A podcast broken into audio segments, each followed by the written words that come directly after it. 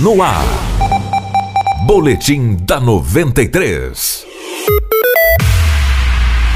Um homem que não foi identificado foi baleado em um estabelecimento comercial localizado na MT 220 que dá acesso a Juara. Esse caso ocorreu na noite de ontem. A vítima estava com a esposa e resolveram parar no comércio para comprar algum produto. Eles desceram da caminhonete que estavam, uma Hilux, e chamaram pelo dono do estabelecimento. Foi nesse momento que dois criminosos chegaram em uma moto. Conforme relatos da mulher, os bandidos desceram e anunciaram o assalto. Em seguida, um deles atirou contra o marido dela. O disparo atingiu o tórax do homem. Após a ação criminosa, a dupla fugiu. A mulher acionou o corpo de bombeiros para que prestasse atendimento. Ela colocou o marido na caminhonete e foi ao encontro dos bombeiros. Eles se encontraram no caminho e a equipe de resgate terminou o atendimento levando o homem para o hospital. Não foi informado o atual estado de saúde dele. O caso será investigado pela Polícia Civil, contudo, até o momento nenhum suspeito foi localizado ou preso. Esse foi o boletim da 93. Outras notícias ao longo da programação no perfil da Rádio 93 no Spotify ou então no site www.radio93fm.com.br. Boletim